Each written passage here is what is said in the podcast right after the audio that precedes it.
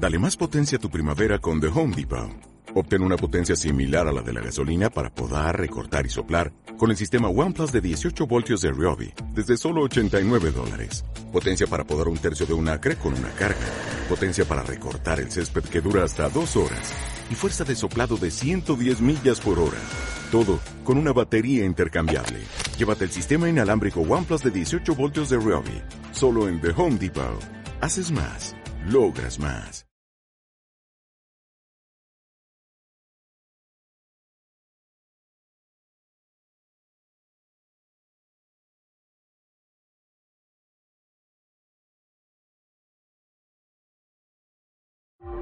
Thank you.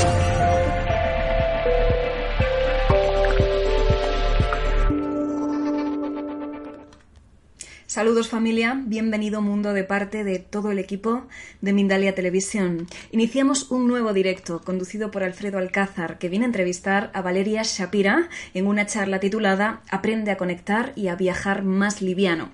Nuestra invitada es licenciada en Comunicación Social, posgrado en Radio y Televisión en Inglaterra con una beca de The British Council y traductora de inglés.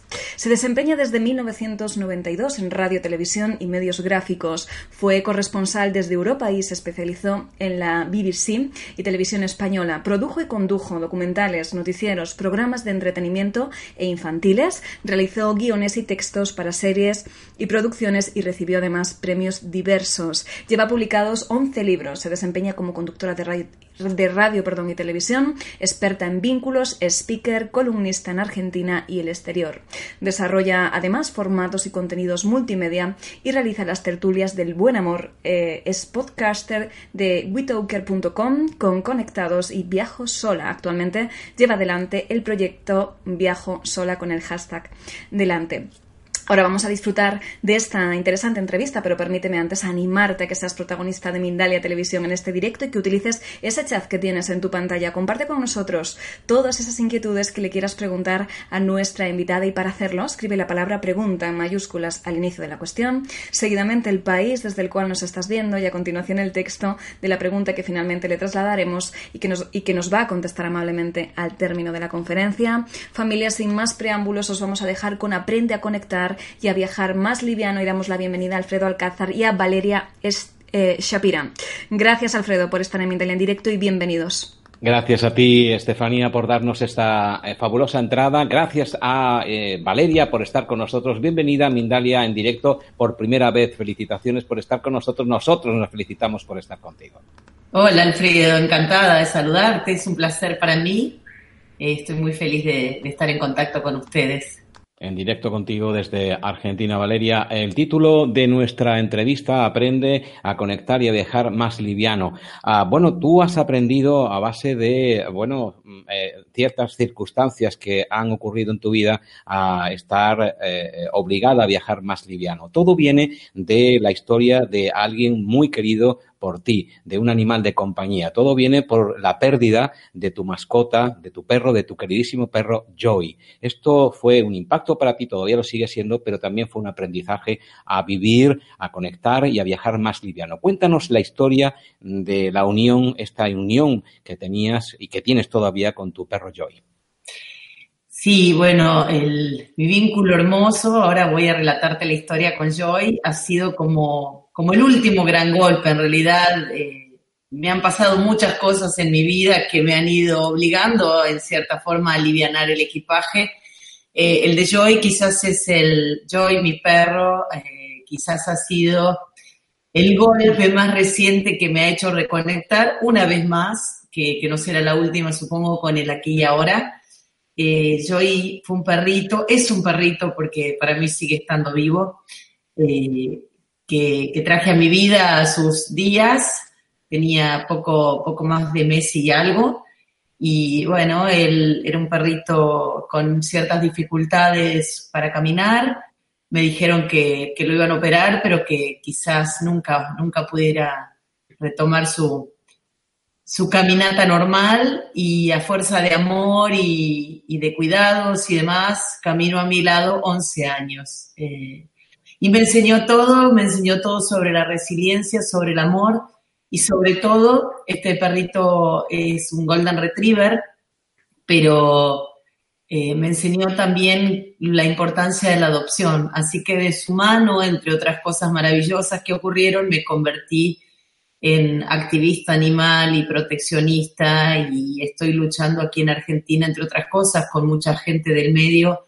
por el endurecimiento de las leyes para los maltratadores de animales. Así que ha sido un maestro, mi mejor maestro. Hay muchas personas que en este momento sintonizarán con este sentir que tienes em, en cuanto a este vínculo que comentabas con, tu perro Joy. Con este vínculo sigues conectada. Concretamente, ayer, anoche, tuviste una nueva muestra de, conexión con tu perro Joy, que también publicaste en tus redes sociales. Cuéntanos exactamente qué es lo que pasó, que te impactó tanto y que te dio la certeza de que sigue, seguís conectados allá donde se encuentre él. Sí, han pasado muchas cosas. Esto que estoy tomando, por si alguien se sorprende, es mate, es una bebida típicamente argentina. Eh, anoche tuve una señal de Joy, pero vengo teniendo señales de él eh, desde que partió. Cuando Joy se fue de este plano, yo le pedí, entre otros decretos, que quería señales de que, de que él estaba bien y empezaron a pasar cosas. La de ayer fue muy significativa, luego podemos hablar de las, algunas de las anteriores, pero yo ayer tuve un día bastante difícil, como, como todos tenemos, pero donde estaba particularmente triste y en esos días en donde la ausencia se acentúa más, sumado a algunas otras complicaciones del cotidiano, ¿no? Y bueno, llamo a un, coche para ir al, al teatro que me estaba esperando una amiga y cuando subo me detengo en la, en la chapa, en la patente de atrás, eh, y cuando miro decía Joy. Y claro, el, el conductor era un Uber, eh, bueno, pues mm, le tomé una foto y él me miraba como diciendo, ¿qué hace esta mujer? Entonces subí al coche y le dije, mira, es que me acaba de pasar algo increíble y la patente, o sea, porque aquí en Argentina las patentes de los autos son tres, no, recuerdo cómo son en España, pero aquí son tres letras y luego tres números. Y la coincidencia es muy eh, sincrónica, ¿no? Joy. Y luego el número, que por cierto me he olvidado de jugarlo al, a la lotería, que me sugirieron, pues justo a la noche vi una astróloga y me dijo, pues tienes que jugar la chapa patente a la lotería y me olvidé. bueno, eh, también eh, resultó una lotería que entre tanto vehículo, entre tanto auto, llegara un coche a recogerte cuando tú estabas, como tú dices, de bajón en tus redes sociales y eh, hubo una y tú pudiste además ver la matrícula porque no siempre nos fijamos en la matrícula o en la patente, como decís vosotros, de los autos cuando vienen a recogernos. En este caso, el nombre era patente y era el nombre de tu, de tu perro. Pero han ocurrido otro tipo de vinculaciones en las que tú te has sentido especialmente conectada a tu animal de compañía, a Joy. Sí, bueno, cantidades. Desde estaba tratando de, conectarlas en mi cabeza porque si bien, fíjate que justo un mes antes, o sea, un mes antes de la partida de Joy, yo lancé un libro en el que hablaba sobre cómo trabajar los duelos de nuestros animales de compañía. Eh, fue como un homenaje en vida a él, inclusive en la librería, porque como yo era un personaje famoso en las redes sociales, sus fans me pedían que lo llevara a la librería a presentar el libro conmigo y yo decía que no porque él sentía que él estaba viejito. Yo venía como presintiendo cosas, ¿no? Presenté el libro, eh, luego esto fue a fin, sobre finales de octubre, a mediados, eh, o sea, a final de octubre me mudé a esta casa donde estoy ahora, él vino conmigo y, luego los pocos días celebramos su cumpleaños número 11. Eh, lo llevé a la plaza, yo como que ya sentía que faltaba poco. Y hoy justo encontré una foto de ese día en la plaza, del día de su cumpleaños, y nos atraviesa los dos en esa foto como un rayo de luz desde arriba. Es una fotografía en la que se ve un rayo de luz que nos atraviesa a los dos. Bueno, a, a los 10 días, suponte, me dieron un premio que ya estaba estipulado de antes de la enfermedad de Joy, que fue muy vertiginosa, pero me habían invitado a recibir un premio por por mi defensa de los, de los derechos del animal. Entonces, fui, recogí mi premio, lo agradecí y cuando salgo del anfiteatro donde me estaban dando esa distinción, En la puerta vi un Golden Retriever viejo, canoso, y yo sentí que él estaba ahí una vez más. Han pasado muchas cosas eh, hace unos días y, y dudé en contártelo porque a riesgo de que alguien piense que estoy loca, pero la verdad no me importa mucho tampoco, pero lo, lo sentí respirar aquí en casa también.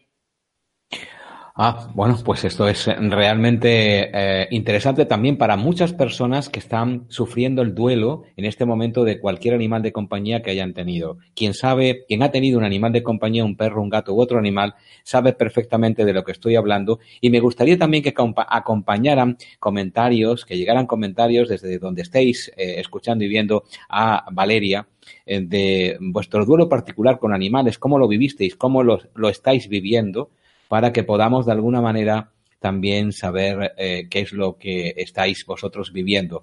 Eh, Valeria, que a, partir de la conexión, su vínculo con su perro Joy, ha tenido también un protagonismo en, eh, en, lo que es la denuncia del maltrato animal. Johanna Alejandra Pérez, desde Argentina, precisamente, te hace un comentario, Valeria, te dice fuerza, muy linda acción hacia el maltrato animal, éxitos luchadora. Esto es lo que te brinda desde Argentina alguien que, pues eso, que te quiere, eh, que quiere decir que le ha llegado tu, tu, mensaje. Y también me gustaría que llegaran mensajes, si os parece, en cuanto a cómo, cómo veis eh, el maltrato animal. Evidentemente mal, todos, pero ¿cómo, cómo, cómo, ¿cuál es vuestra opinión en cuanto a lo que está pasando con muchos animales y que a veces pasa incluso desapercibido hasta para personas muy sensibles? Hay otra parte de este comentario en cuanto a la entrevista se refiere este nombre, aprender a conectar. Hemos ah, intentado ver cómo es tu conexión y seguiremos hablando de ella con tu perro Joy, pero también hay una segunda parte, a viajar más liviano. A partir de que tenemos una pérdida, estamos obligados a, que eso ocurra, a viajar más liviano. ¿Cómo afronta, eh, pues, cómo afrontas tú este viajar más liviano cuando hay algo, un anhelo que falta, algo que incluso lo escuchas respirar en tu propia casa? Mira, eh, mi vida ha sido una, vida, y no lo digo desde un lugar de víctima ni mucho menos, pero he tenido una vida de muchas pérdidas. Perdí a mis padres cuando tenía veintitantos años eh, y vengo desde ya hace un tiempo, no tan largo como querría, pero vengo desde hace ya un tiempo trabajando mi espiritualidad. De hecho, a partir de, mis últimas crisis personales nacieron libros anteriores al de los duelos de los animales que tienen que ver con, con los caminos de la espiritualidad y con los dolores, eh, puesto que si bien perdí muchas personas queridas, eh, yo y para mí no era un perro, era una persona también, si bien he perdido muchas personas queridas en el transcurso de mi vida, eh, como muchos, seguí adelante sin ponerme a, mm, sin detenerme a pensar, porque como que la rueda seguía girando. Luego vino una crisis existencial hace no tanto, hace unos seis, siete años, que me obligó a preguntarme el para qué, el para qué estoy aquí, el sentido de mi vida y a partir de ahí decidí literalmente empezar a aliviar cargas y esto incluye equipajes este, humanos, equipajes este, de cosas materiales, eh, puesto que en cada mudanza trato de deshacerme de más cosas y, de hacerme de menos objetos. Eh, me están, estoy en un momento de mi vida en el que me pesan realmente los objetos, puesto que tengo más de 15 mudanzas en mi haber. Y, y sí, creo que el famoso refrán menos es más aplica muy bien a este momento de mi vida, ¿no? Cualquier persona que quiera viajar más liviano, ¿qué es lo que desde tu punto de vista debería hacer en este mismo instante de su vida? ¿Qué debería hacer para viajar más liviano? Sí. Primero preguntarse para qué está aquí. Son preguntas que parecen muy simples, pero llevan muchos años responderse. Mucha gente muere sin preguntarse para qué vino a este mundo. Y yo animo a las personas a hacerlo todos los días, para qué están aquí, y no quiero respuestas del tipo para ir al trabajo y entrar a fichar a las nueve y retirarme a las cinco, porque a menos que eso sea tu don, eso no es una misión en la vida.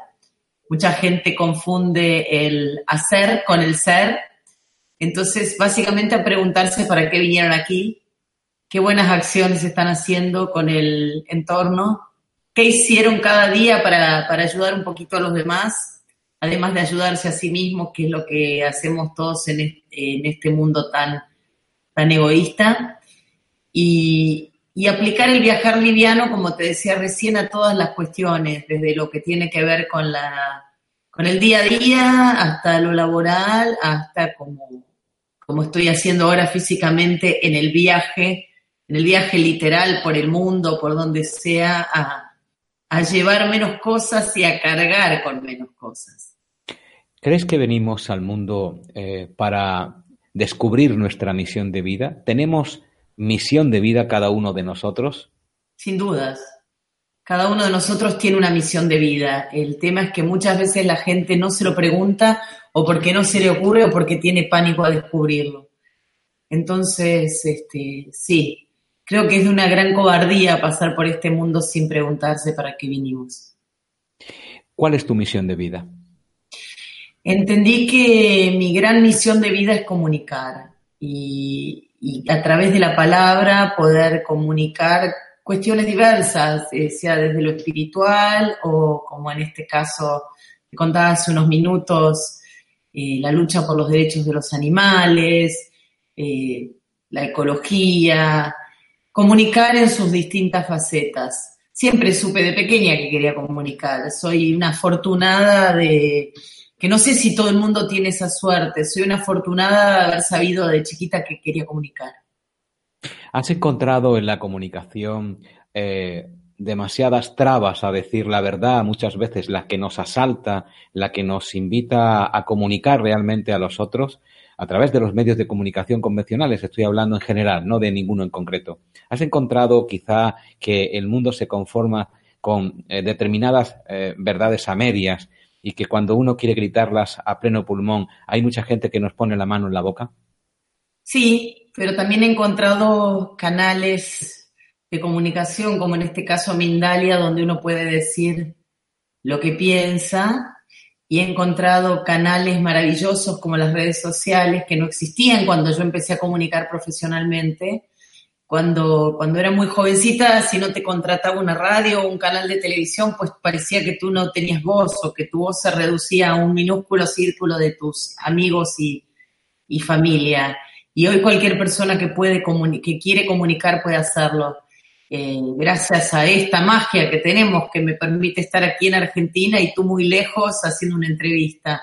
Entonces creo que, mm, que la mano a la boca no, no, no, no la siento como tal, es como que me la saco de encima y pues que sigan su camino porque si no nunca vamos a echar luz sobre las cosas que tienen que iluminarse.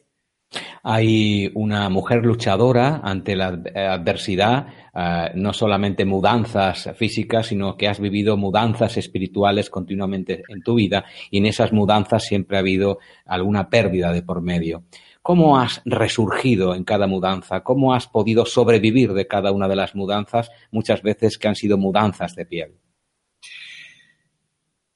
Creo que sería injusto decir que he sufrido, sufrido, ¿no? Grandes mudanzas, cuando uno empieza a mirar alrededor y a, ver otras vidas de otras personas, eh, tiene simplemente que ser agradecido. Me han pasado cosas como le han pasado a todas las personas y si no les han pasado ahora, en algún momento les van a pasar, porque así es la rueda de la vida, así es el, el samsara, como dicen los budistas. Y lo que no te toca hoy te tocará mañana, así que aquí y ahora, como tengo puesto aquí en un, en un post-it en mi computadora, y fíjate que mientras me hablabas me venía la imagen, entre otras cuestiones que a las que estoy dedicando tiempo en este momento es a la búsqueda de mis ancestros, a mi árbol genealógico, ¿no? Y cuando buceé en la historia de mi familia, eh, sufridas personas que vinieron de Europa del Este, perseguidos por ser judíos y, con toda una historia muy, muy, muy difícil, me doy cuenta que las vicisitudes que, que puedo estar atravesando yo aquí en 2019 en Buenos Aires, pues son bastante menores, ¿no? Voy a introducir preguntas y cuestiones que nos están llegando desde distintas partes del mundo a nuestra conversación, si te parece. A Begoña, desde España, dice, ¿cómo saber ciertamente cuál es nuestra misión de vida y no confundirse y creer saberlo aunque en realidad estás perdido? Y si tienes algún método, alguna técnica, algún tipo de truco que te ayude a saber cuál es tu misión de vida, de que esto sea cierto, sea verdad para ti. Bueno, a Begonia lo primero que le quiero decir es que en el camino espiritual nunca tenemos certezas y esa es la magia, de no tenerlas y que no tiene que angustiarnos no tener certezas porque esto no es la lista del supermercado. Pero hablando de listas, a mí hay algo que me funciona muy bien, sobre todo en tiempos de desesperanza y de no encontrar el camino, que son las listas, las listas de gratitud, por ejemplo, que es algo bien sencillo que se puede hacer de manera anárquica o ordenada mejor durante determinada cantidad de días, que es empezar a enumerar la gratitud por todas las cosas que tenemos. Y quizás entre todas estas cosas, Begonia, que agradezcas, aparezca algo que tenga que ver con tu misión de vida o tu don. Muchas veces algo que, suponte que, te guste cantar o, o, que te guste cocinar o algo, quizás haya quedado relegado, digo, por, por la vorágine de la, cuestión cotidiana y a veces este, entre todas estas cosas que dejamos tapadas está nuestra misión de vida. O nuestra misión de vida pueden ser varias cosas, pero en definitiva es un trabajo, es un trabajo cotidiano averiguarlo. Has hablado de agradecimiento, que es una, un sentimiento innato cuando uno va eh, paso a paso en el camino espiritual. Lo primero que florece es el agradecimiento, el amor incondicional que va poco a poco dulcificando tu vida, pero también el agradecimiento hacia todo lo que se presenta, porque todo es una oportunidad de vida. ¿A quién tiene que agradecer Valeria en su vida fundamentalmente lo que es hoy? Tengo que agradecer este, haber nacido con muchas oportunidades, eh, haber nacido o que mi alma eligiera esos padres para nacer en el hogar en el que nací, eh, un hogar donde nunca faltó nada económicamente, donde nunca faltó el amor y donde sobraron oportunidades de educación. Es algo con lo que no todos los niños nacen.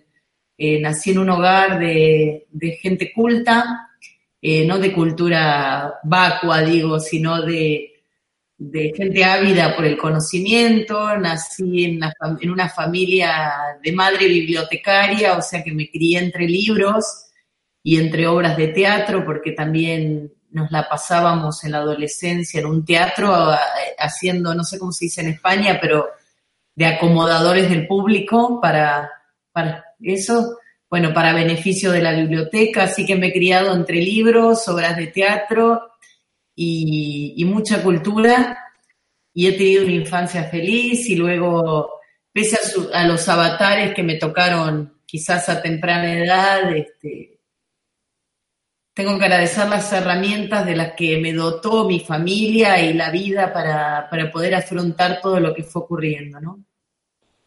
Con tus palabras estás despertando sentimientos en distintas personas de distintos lugares del mundo, sentimientos eh, muy profundos, sentimientos encontrados y encontrándose al mismo tiempo y que son muy coincidentes. Pero antes de, seguir con esos comentarios, me gustaría, has mencionado eh, la lista del supermercado para traer a imagen algo que estabas comentando.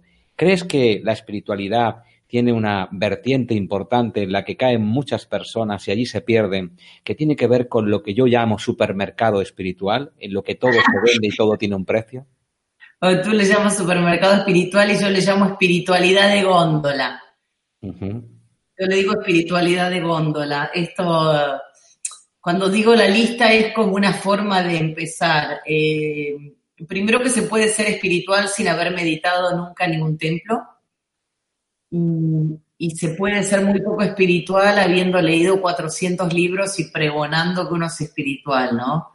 Creo que la espiritualidad es algo que se ejerce en el cotidiano con nuestros actos y que hay mucho, aquí en Argentina decimos mucho chanta, no sé cuál es el equivalente español, pero como mucha gente que habla, eh, eh, mucha gente que hace dinero de, la mano. De boquilla se dice aquí de boquilla, bueno, los chantas, ¿no? Como hemos tenido unos cuantos casos aquí de bestsellers espirituales que, cuya vida personal no concordaba con su, con su discurso, ¿no? Entonces, pero bueno, yo he aprendido bastante del budismo, entre otras cosas que, que he explorado, y a mí me gusta esto del budismo que invita permanentemente a cuestionarse sus propios preceptos. Y creo que cuando estamos en la búsqueda espiritual es interesante probar un poco de todo, lo que a uno le resuene, y si uno siente que es de boquilla, como tú dices, bueno, pues alejarse y, e ir por otro lado. Marimir, desde Argentina también, tu país, que es también el nuestro, dice algo importante que es también extensivo a millones de personas en el mundo entero que están viviendo esa situación de cara a la espiritualidad, que estamos enfocados ahí un poco. Dice, no doy con personas con quien comunicar temas de espiritualidad y apertura a otras cosas que no sean simplemente pues la rutina de cada día. ¿Por qué me pasa esto? se pregunta Marimir y no se me abre otro panorama. A veces hay que animarse, eh, le digo a Marimir y yo también en un momento me hacía la misma pregunta. Siempre el otro tiene algo para enseñarnos, aún el que parece más superficial puede tener una, o seguramente tiene una enseñanza para ofrecernos, pero yo creo que cuando uno comienza a conectar con su, con su costado espiritual, empiezan a aparecer las personas, o sea, parece muy mágico lo que digo, pero funciona así. Cuando uno comienza a meditar, y con meditar digo desde sentarse 10 minutos a sentir la calma, o ir a un templo, o, lo que fuere, o empieza, como que es otra frase que me gusta mucho decir, a salirse del ombligo para empezar a mirar a los demás a los ojos. Yo creo que ahí mágicamente comienzan a aparecer este, los asociados, los socios en esta tarea. A mí me pasó, recuerdo cuando yo era muy pequeño, debo estar hablando ya hace nueve, diez años o sí, eh, de hablar con quien fue mi maestra espiritual este, mucho tiempo, y decirle, no sé cómo ayudar a los animales, quiero ayudar y no sé cómo.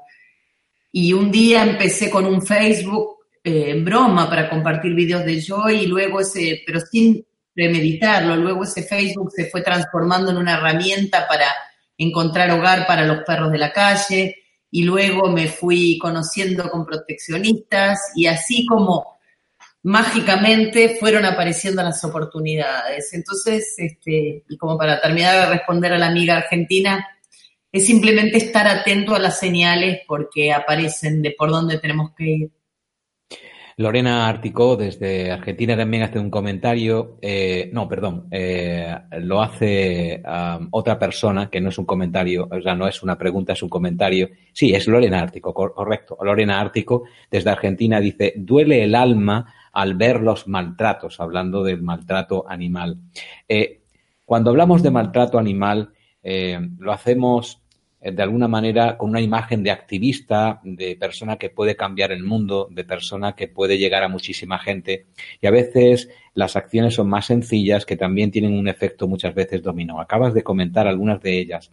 Pero me gustaría que, que dijeras cómo se puede actuar, cómo se puede ser activista de cara al maltrato animal. En España tenemos algunos ejemplos mundialmente conocidos y lamentables de ese maltrato animal que no quiero ni mencionar para no darle esa publicidad. Pero, ¿cómo se puede ser activista desde la posición del aquí ahora, desde el momento en el que uno se encuentra en cada una de nuestras vidas, para que nuestros amigos, los animales, nuestros hermanos, los animales, no sufran eh, a veces las masacres que están sufriendo? Eh, hay montones de acciones pequeñas que se pueden hacer. Eh, no, no, es necesario ni, ni, ser político ni nada. Y aquí en Argentina ha habido una conciencia grande, por ejemplo, sobre lo que es la adopción y la necesidad de, de esterilización de los perros callejeros, por ejemplo. Eh, denunciar el maltrato. aquí se puede denunciar, por ejemplo, ante números gratuitos a la justicia, denunciar cualquier tipo de maltrato animal eh, si uno ve un perro en la calle, tratar de, darle tránsito, aunque sea, y luego buscar a sus dueños o buscarle un hogar. eh, si no se puede, porque no todo el mundo puede todo, se puede donar dinero a algún refugio de animales, se puede colaborar como voluntario para ir a pasear esos animales quizás un fin de semana, se puede hacer un granito de arena, suma un montón. Y también, y, no quiero ponerme tan rígida, pero bueno, eh, también empezar a conocer, porque el conocimiento es poder, por ejemplo, lo que es el especismo, porque siempre que hablamos de animales hablamos de perros y gatos, pero también sufren masacres todos los animales que se consumen y que son utilizados por la industria para como alimento, como vestimenta, y, no me estoy poniendo extrema con las elecciones alimentarias de las personas, porque creo que cada cual tiene su tiempo y su, y su momento, pero en mi caso personal, por ejemplo, hace muchos años que no uso cueros en, mis, este, en mi calzado, o bueno, vegetariana sí soy hace mucho tiempo y, de a poco, muy de a poco trato de incursionar en el veganismo. Entonces creo que cada pequeña elección individual que hacemos tiene que ser muy consciente y decir, bueno, ok, esto está perjudicando a algún animal, ¿qué puedo hacer? ¿Qué puedo cambiar? Y no volverse loco con que el cambio sea eh, súbito, porque es muy gradual y muy personal. Estamos en el Ecuador de nuestro programa, de nuestra conversación. Vamos a dar un momentito la palabra a nuestra compañera Estefanía y a la vuelta vamos a preguntarle a Valeria por qué ha decidido viajar sola, por qué lo liviano le ha llevado a este viaje en solitario a través de distintas posibilidades que nos va a brindar. Pero eso será dentro de un minuto. Adelante, Estefanía. Qué interesante charla. A mí me toca decirte que si quieres ayudar al mundo a través de Mindalia, voy a pedirte como siempre pequeños gestos que van a suponer un gran bien, como sabes, para muchas personas. Dale un me gusta a este vídeo o déjanos justo debajo del mismo un comentario de vibración positiva, así como si no estás suscrito también te invito a que te suscribas a nuestro canal de Mindalia Televisión en YouTube o a que compartas nuestro contenido. Debes saber que haciéndolo colaboras con Mindalia, por supuesto, y también con la humanidad. ¿Por qué? Porque vas a conseguir que vídeos tan útiles como este lleguen a muchas más personas en todo el mundo. Adelante, seguimos disfrutando de esta entrevista. Estamos en directo con Valeria Shapira aprendiendo a conectar y a viajar más livianos. En este viaje eh, liviano se ha encontrado también con la soledad. Necesariamente, pues Valeria, tenemos que eh, vivir la soledad para eh, viajar más livianos o podemos hacerlo en compañía. En definitiva, ¿tú qué has elegido? Siempre he sido muy amiga de mi soledad y me sonrío porque mientras tú hablabas se me vino a la mente un psicólogo que, tuve hace muchos años y al que quería mucho, que cada vez que, que iba yo con mi cuento de no tengo pareja o de Alfredo no me invita a salir o de estas cosas que tenemos cuando somos tan jóvenes, siempre me decía Valeria es que todos estamos solos. Y de veras que todos estamos solos y y creo que con los años me he hecho tan amiga de mi soledad, tan amiga, que, tengo, me veo con, casi la obligación de ser muy selectiva para invitar a alguien a compartirla, ¿no? O sea, esto incluye a los viajes también. Por eso viajo en general sola. Ah, pero la soledad, eh, estarás de acuerdo conmigo en este aspecto al menos, Valeria, nos lleva a veces a situaciones extremas como la que nos comenta desde Chile Ruth Villegas, que dice o se pregunta si es bueno para la gente eh, que está depresiva, ah, pues eh, que se ha encontrado con mucha gente que está con depresión. Y la soledad es precisamente un marcador de esta depresión o de esta posibilidad de depresión. Hay mucha gente sola en el mundo que en realidad no quiere estar, exactamente, no quiere estar sola. Hay gente que vive necesariamente en soledad porque todo el mundo rechaza su involucración, su participación en la sociedad, los mayores, los animales, en definitiva, hay mucha soledad en este mundo también. ¿Cómo lo percibes? Estoy totalmente de acuerdo contigo. Yo soy una abanderada de la soledad por opción. Eh, pero de una soledad elegida y criteriosa. Cuando te digo que soy íntima amiga de mi soledad, te hablo de una soledad en la que, en la que disfruto, crezco, aprendo, pero bueno, es una soledad y para llevártelo al plano de lo cotidiano, en la que todos los días o voy al teatro con algún amigo o tomo un café con alguien, o sea, es una soledad relativa. ¿Qué quiero decir? Es la soledad desde la elección, desde el decir, bueno, que aquí en mi espacio voy a estar en, en este templo que es este, mi silencio y demás. Ahora, cuando vemos a la soledad como una epidemia, sí creo que algo como seres humanos estamos haciendo mal, porque si hay tanta gente sola y no porque lo he elegido, y con esto no hablo de solo sin pareja, porque esa es otra cuestión equivocada, ¿no? Cuando vemos a los viejos, y lo digo con mucho cariño, porque también la palabra viejo se toma de manera despectiva y para mí es una palabra hermosa, cuando vemos a nuestros viejos solos y descuidados, cuando vemos a tanta gente con depresión, tenemos que preguntarnos qué estamos haciendo como sociedad. Y aquí conecto con una pregunta que me hiciste hace un rato, a la señora que me preguntaba cómo conectar con su parte espiritual, por ejemplo, pues una gran idea es ir a un asilo a leerle a la gente mayor, por ejemplo, o a cantarles o a compartir un rato y te puedo asegurar que ahí empiezas como a, conectar con la espiritualidad sin necesidad de que venga un monje del Nepal a contarte cómo es el cuento, ¿no? Aarón Montes eh, pregunta desde México, o por lo menos hace el comentario y se hace una pregunta. Dice que siempre al salir carga con una mochila en vez de una cartera. En sueños, confiesa Aarón, también siempre ando con una mochila y si no la traigo siempre la busco. Él se pregunta a qué se debe. Y yo mi pregunta que te hago, si es que tú quieres responderle a Aarón, pero también a mi pregunta es, ¿qué lleva en su mochila Valeria Schapira? Wow, eh, Aarón supongo que debe llevar alguna mochila simbólica, ¿no? Aparte de, de las cuestiones, pero eso es una exploración que va a tener que hacer él, una búsqueda. Muchas veces soñamos con cosas que no podemos resolver y voy a permitirme una introducción. Ahora te contesto lo de la mochila, pero cuando escuchaba a Aarón pensaba recurrentemente en un sueño que, que he tenido muchos años y era que yo no me había recibido de traductora de inglés. Y de hecho hasta hace un tiempo lo dudé porque no encontraba el diploma. O sea, llegó un momento en que dudé que realmente me hubiera recibido hasta que en una de las mudanzas apareció el diploma y dije, no, no, si esto era cierto. Ok. Entonces, este, si tiene un sueño, creo, entendí que ese sueño recurrente me, me remitía a mí. Nunca quise estudiar eso, básicamente. ¿Se entiende? O sea, yo no, la verdad que no quería ser traductora de inglés. Entonces, evidentemente, el conflicto del sueño tenía que ver con eso. Supongo que la mochila de Aarón tiene que tener que ver con algún peso que él no ha podido sacarse de encima. Así que habrá que, explorarlo, Aarón. Habrá que ver, yo que Aarón, y sin ser psicóloga, sacaría todos los objetos que llevo en la mochila y empezaría a notar para qué llevo cada uno de ellos. Y hablando de objetos, ¿cuáles son los que llevas tú en tu mochila, Valeria? No uso mochila.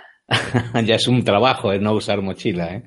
No uso mochila. Em, no uso mochilas, uso bolsos que no son livianos, y esto es mala prensa para mí, pero no son bolsos livianos. Pero si te encuentras conmigo y te duele la cabeza, pues yo voy a tener una aspirina, si te quieres peinar voy a tener un cepillo, o sea, tengo todo lo que necesitaría para no regresar a mi casa y dormir en la casa de otro.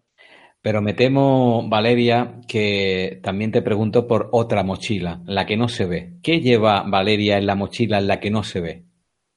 Llevo dolores del alma, muchos, muchísimo, tremendas heridas, pero que a las que a las que hace muy poco tiempo, ¿eh? porque no es que ha sido siempre así, eh, llevo tremendas heridas que a las que hoy les puedo agradecer y dar un abrazo porque, porque han hecho de mí quien soy.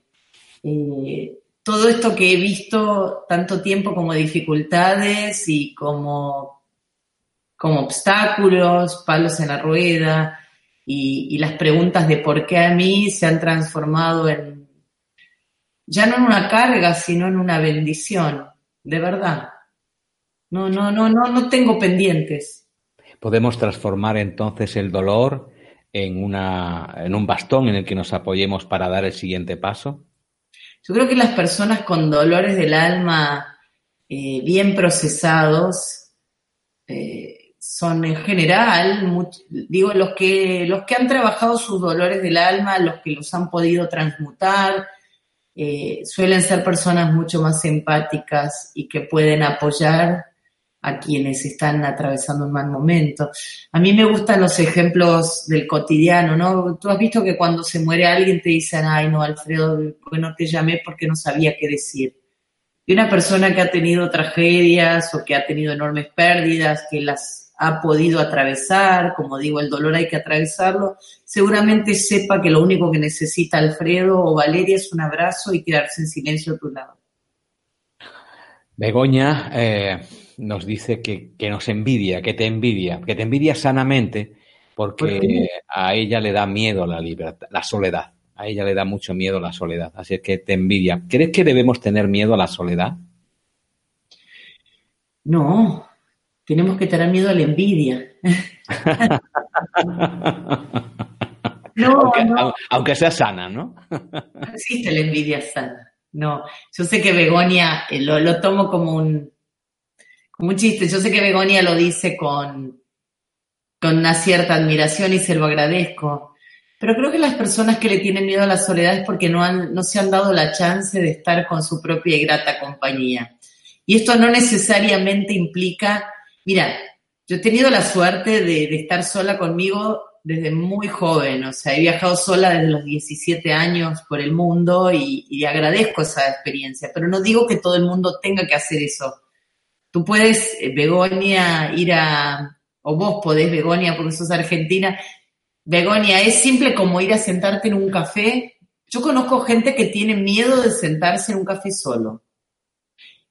Es una experiencia para el que, para el que nunca lo ha hecho, que hay que hacer. Este, compras un café y te sientas a mirar el mundo. La percepción del mundo es muy distinta cuando se está en la propia compañía que cuando se está con alguien. Esto yo lo veo en los viajes. Dicen, pero viajar sola es deprimente. No, no, pues cuando viajo sola me conecto con otro, eh, me encuentro, me pasó hace muy poquito, estaba en Finlandia o, en México, te puedo nombrar montones de sitios en el mundo donde estoy comiendo sola, me miro con alguien, nos sonreímos y a los minutos estamos sentados compartiendo vidas con quien hasta hace unos segundos era desconocida. Y eso no pasa cuando uno va con su amigo, su pareja. Entonces, si no se anima Begonia a experimentar esto a nivel viaje, que lo haga en el café en la esquina de su casa en el fondo no importa mucho, pero Begoña ah, es española, no argentina. Ah, pero de todas maneras seguro que ha entendido el voz, el maravilloso voz argentino. De todas formas, eh, Valeria, ah, eh, tenemos, eh, no sé cómo se dice pereza en, en, argentino, creo que es una palabra distinta a la que utilizamos en España. ¿Cómo? Vagancia le decimos. Vagancia, vagancia. Pues eh, hay gente que siente. hay gente que siente pereza o vagancia por eh, pues todo lo que conlleva un viaje, el preparativo, el elegir el sitio donde vas a ir, el aeropuerto o el tren, eh, la estación, la gente que se va a chocar, el, de alguna manera todo lo que conlleva el moverse. Y al final se queda en casa ¿Tú le recomendarías a las personas, al menos yo es mi recomendación por los viajes también que he podido experimentar, que eh, el, viaje en sí, desde el preparativo hasta el fin, es todo una apertura mental y de corazón que te lleva a descubrirte a ti mismo cada segundo? Claro, totalmente. Viajar es salir de la zona de confort. La zona de confort, un día le dije a un amigo mío que es coach, le dije, bueno, tanto, tanto esfuerzo hice para llegar a la zona de confort que por qué me tendría que ir de allí ahora. Y, él se rió y me dijo, pues la zona de confort en un punto es incómoda. O sea, uno sabe que ahí va a estar calentito. Esto de, mira, haz de cuenta que estoy aquí en el living de mi casa, que es la casa que yo he elegido, donde estoy muy contenta y feliz tomando mi mate. Pero, claro, el mundo exterior está lleno de amenazas, entre comillas, ¿no? Yo sé que bajo aquí y me encuentro en el centro de Buenos Aires con todo lo que puede suceder en una gran urbe. Pero si yo me quedo aquí encerrada dentro de mi casa, ¿con qué experiencias conecto? Entonces es atreverse, es salir a la puerta, metafóricamente, abrir la puerta, darse la chance de conocer los recursos con los que uno cuenta. Si uno no viaja, desconoce todos esos recursos. Mucha gente me dice, pero es que no sé idiomas o, o, cómo, o cómo me manejaría y siempre digo lo mismo, hay gente buena en todo el mundo. Hay gente mala y gente buena en todo el mundo. También hay gente mala aquí abajo de casa. Entonces, este, no necesariamente te tiene que pasar algo malo en un viaje, ¿no? Pueden pasar muchas cosas buenas, como enamorarte, por ejemplo. Ruth, Ruth Villegas y otras personas también con ella te dan las gracias porque dice que le confirmas, le confirmas a otras personas también que no son fanáticos, dice Ruth, que en su soledad han tenido experiencias, incluso experiencias espirituales, de conexiones con ángeles y ellos le acompañan, eh, cuidan y guían, dice Ruth. Así es que hay que invocarlos en la soledad también para amar a los demás y ayudarnos entre nosotros. Ese es el comentario de Ruth. Eh, que experimenta con su soledad.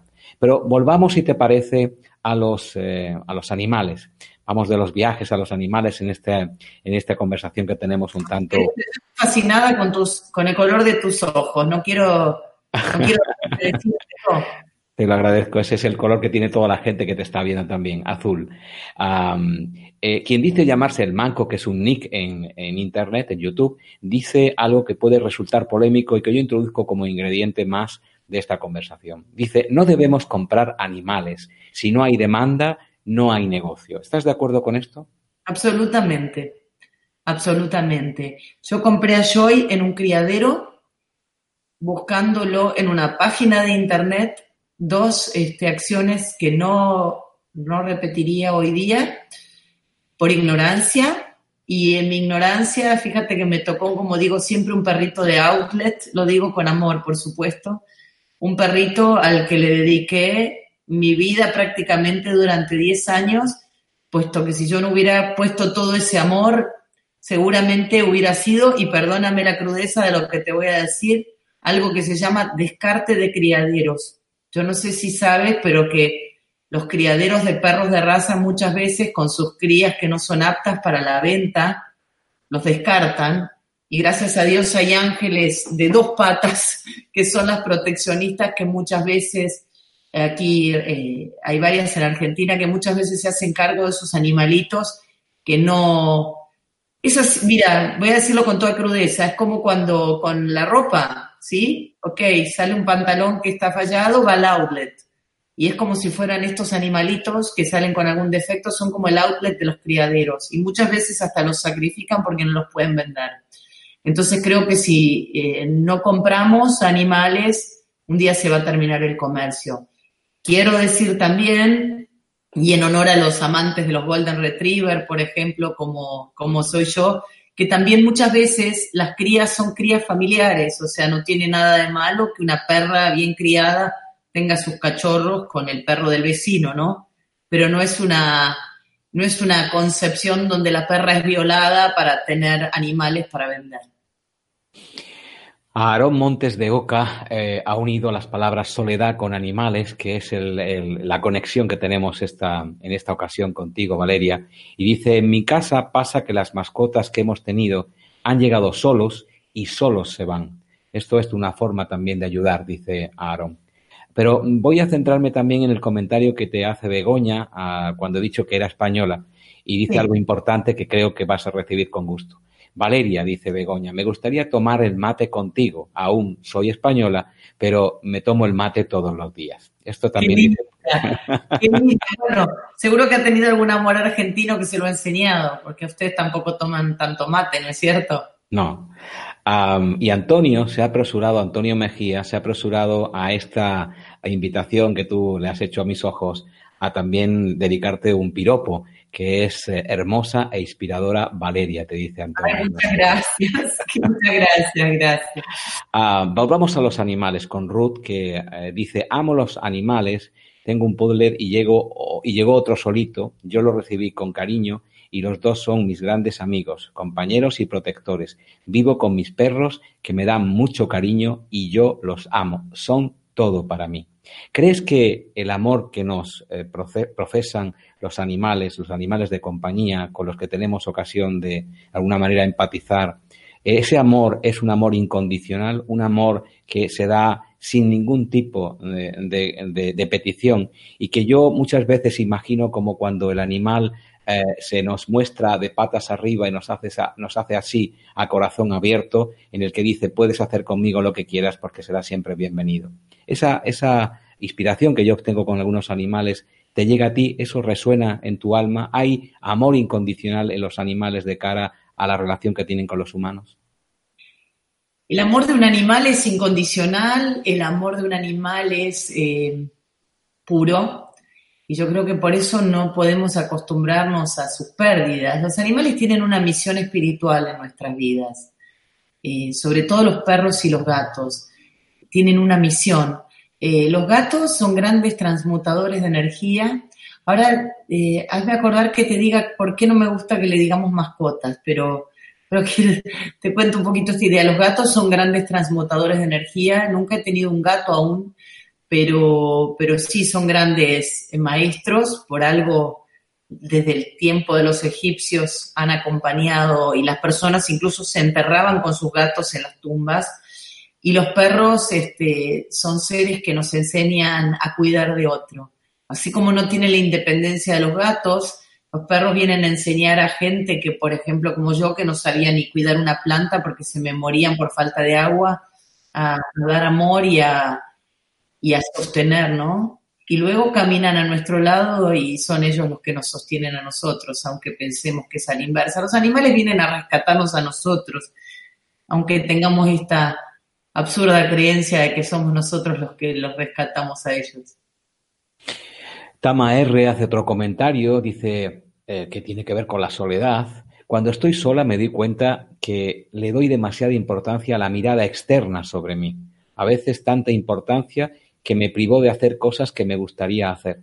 Tanta importancia, eh, Valeria, le damos a los demás que a veces nos privamos de hacer cosas que realmente haríamos en soledad.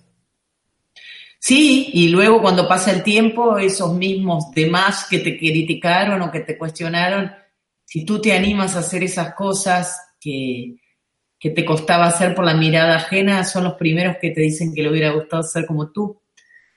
Eh, lo he visto a lo largo de la vida, es como pero estás loca, ¿cómo te vas a ir a vivir a Buenos Aires? Pero ¿cómo estás loca? ¿Cómo vas a renunciar a tu trabajo de 15 años para algo que no tienes certeza? ¿Estás loca? Y bueno, y al final era, qué bueno, luego, ¿no? 15, 20 años después, pero qué bueno que tuviste el coraje, ojalá yo hubiera tenido, ojalá yo hubiera hecho. Muchas veces esos demás, cuando digo los demás, las otras personas, lo que hacen es proyectar en, en nosotros sus propios miedos, sus propias obstáculos y trabas. Luisa Saavedra nos dice, he tenido muchas mascotas, y subrayo lo de mascotas porque ahora me vas a decir esto de las mascotas. Ella habla de mascotas, hasta un periquito. Son hermosas. Eh, con respecto a la palabra mascotas, para este último libro que fue como el homenaje en vida a mi Joy, Joy quiere decir alegría en español, mi perro se llamaba así, eh, busqué la etimología de la palabra mascotas y tiene su origen en una ópera del siglo XIX en la que eh, de alguna manera se ofrecía la virginidad de una aldeana como si fuera un talismán de la suerte. Y la ópera se llamó Le Mascotte. Entonces quedó de alguna manera asociado el animalito, el gato, el perro, a una suerte de objeto que trae suerte. Entonces eh, creo que hay que empezar por el lenguaje. Hay una hay un texto de José Saramago en el que le pide por favor a la Real Academia Española que no le digamos mascotas a nuestros queridos animales, porque si ya empezamos a cosificarlos a través del lenguaje, luego va a ser muy difícil que podamos, eh, no digo humanizarlos, para mí está bien, pero, pero sí tratarlos como seres que sienten, ¿no? Eh, va a ser un cambio muy difícil, los cambios de lenguaje son muy lentos, incluso fíjate que aquí en Argentina hasta los programas de gobierno de cuidado de los animales son mascotas de la ciudad o mascotas del país, y, porque todo esto no se sabe. Parece un tema menor, pero también cuidando las palabras podemos empezar a cuidar a los seres. Estoy de acuerdo contigo. Primero es el lenguaje y el lenguaje se inventó para unir y no separar. Así que vamos a aprovechar nuestros últimos minutos, que ha sido una bendición tenerte, pero todavía quiero aprovecharlos, hablando de, o que nos hables de tu proyecto, de tu proyecto que se llama Viaje, tu último proyecto, evidentemente, tienes muchos, que se llama Viajo Sola. Cuéntanos, ¿qué es esto de Viajo Sola? Bueno, yo hace muchos años, gracias por la oportunidad, Alfredo, hace muchos años que quiero hacer un programa de viajes. Eh, mi, gran amiga de toda la vida recuerda que tengo una, un proyecto tipeado a máquina de escribir con todos los detalles de eso y lo fui dejando por por circunstancias de la vida, porque me mudé aquí a Buenos Aires hace 15 años, porque trabajé mucho en la televisión y en los medios, porque hice otras cosas. Y mm, porque de verdad me he diversificado tanto como que nunca era la oportunidad. Tuve marido en el medio, o sea, no, era el momento para viajar. Y luego, a partir de la muerte de Joy, eh, hice un stand-by que me llevó a tomar algunas decisiones, como suspender hasta una obra de teatro que tenía en proceso y dije, ok, voy a tomarme el tiempo interno para ver qué quiero hacer.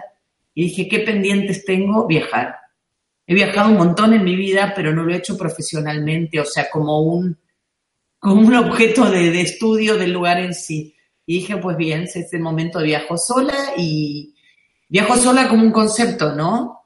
Eh, como el concepto de, motivar a mujeres y varones a, atreverse a recorrer el mundo y cuando digo mundo digo su propia ciudad, barrio o lo que necesitan recorrer en su propia y grata compañía. Digo, es algo mucho más, eh, además de ser lineal, que tiene que ver con el viaje, eh, la palabra viaje también viene de viajes, del catalán, que quiere decir camino, además de animarse a emprender este camino hacia el exterior, eh, también hacia el interior de sí mismo, que es lo que implica emprender un camino.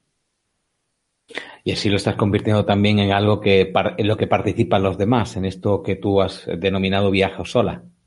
Sí, tal cual. Lo pueden, lo pueden encontrar en las redes sociales, este, lo pueden encontrar en mis podcasts, lo pueden encontrar en en donde busquen bajo el hashtag Viajo Sola esta experiencia que, mira, además de, yo voy a estar muy contenta con un par de cosas. Seguir conociendo el mundo, seguir conociendo gente maravillosa y haber animado a por lo menos una persona a salirse de su zona de confort. Ya con eso, siempre digo, me siento satisfecha. Y yo me siento muy satisfecho de haber estado, de estar contigo todavía, y esta es mi última pregunta por fin, que es la última palabra que forma esta frase que nos ha unido hoy en este encuentro. Aprende a conectar y a dejar más liviano. Mi última pregunta tiene que ver con esta última palabra. ¿Cómo te sientes hoy, Valeria? ¿Más liviana que ayer? ¿Te sientes una persona más libre, una persona con más capacidad de elegir? Sí, me siento y haciendo una analogía con esto que hablamos del turismo, me siento una pasajera en tránsito, como en el tránsito en el aeropuerto, siento que, como, como dice la canción, que no soy de aquí ni soy de allá, que, podría, que hoy estoy viviendo en Buenos Aires, pero que podría estar viviendo en cualquier lugar porque cuando, cuando empezamos a viajar más livianos, nuestra familia es el mundo. Encontramos amigos en todos lados, este, digo, como que nos salimos del pequeñito círculo de mi hermana, mi mamá, mi primo, y, empezamos a ver al, al, mundo como nuestra familia, ¿no? Pues eh, nuestro viaje está a punto de terminar, un viaje de una hora de tiempo en el que hemos podido eh, conversar de pasajero a pasajero en esta cápsula espacial que se llama Internet y en esta nave concreta que se llama Mindalia en directo. Agradeciéndote en nombre de todo el equipo que conforma esta nave, eh, pues eh, vamos a decirte ya adiós, pero yo creo que esto será un hasta luego, hasta un próximo viaje, Valeria. Ha sido un verdadero placer felicitarlos por este emprendimiento maravilloso que aquí en Argentina lo conocen un montón, se lo decía Estefanía en los preparativos, este, Gracias a tu lindo y profesional equipo, la verdad, como decimos en Argentina, un gustazo este encuentro. Gracias, Valeria. Y a todos vosotros, a todas vosotras, muchísimas gracias por toda vuestra participación, vuestros comentarios, vuestras preguntas, haciendo de este viaje algo más rico, más sabroso. Será ya quien termine este cocido, o, no sé exactamente cuál es la comida preferida de los argentinos, pero en España una de ellas es el cocido, pues terminará este guiso, en definitiva, nuestra compañera Estefanía que despide. Gracias. Gracias también es la palabra más repetida en el chat. Gracias Alfredo, gracias Valeria. Yo tengo que confesar que me gustas mucho. Antes de terminar, me gustaría compartir con vosotros que son muchas las personas que nos han seguido en directo desde Venezuela, Argentina, España, Bolivia, Colombia, Chile y México, entre otros lugares. También me gustaría recordar que si quieres ayudar al mundo a través de Mindalia, puedes hacer pequeños gestos que van a suponer un gran bien para muchas personas, como darle un me gusta a este vídeo, dejarnos un comentario de vibración positiva debajo del mismo suscribirte a nuestro canal de Mindalia Televisión en YouTube o compartir nuestro contenido. Debes saber que haciéndolo colaboras con Mindalia y con la humanidad porque harás que estos vídeos lleguen a muchas más personas en todo el mundo. Por mi parte, querida familia, gracias por estar. Hasta la próxima conexión de Mindalia en directo. Adiós.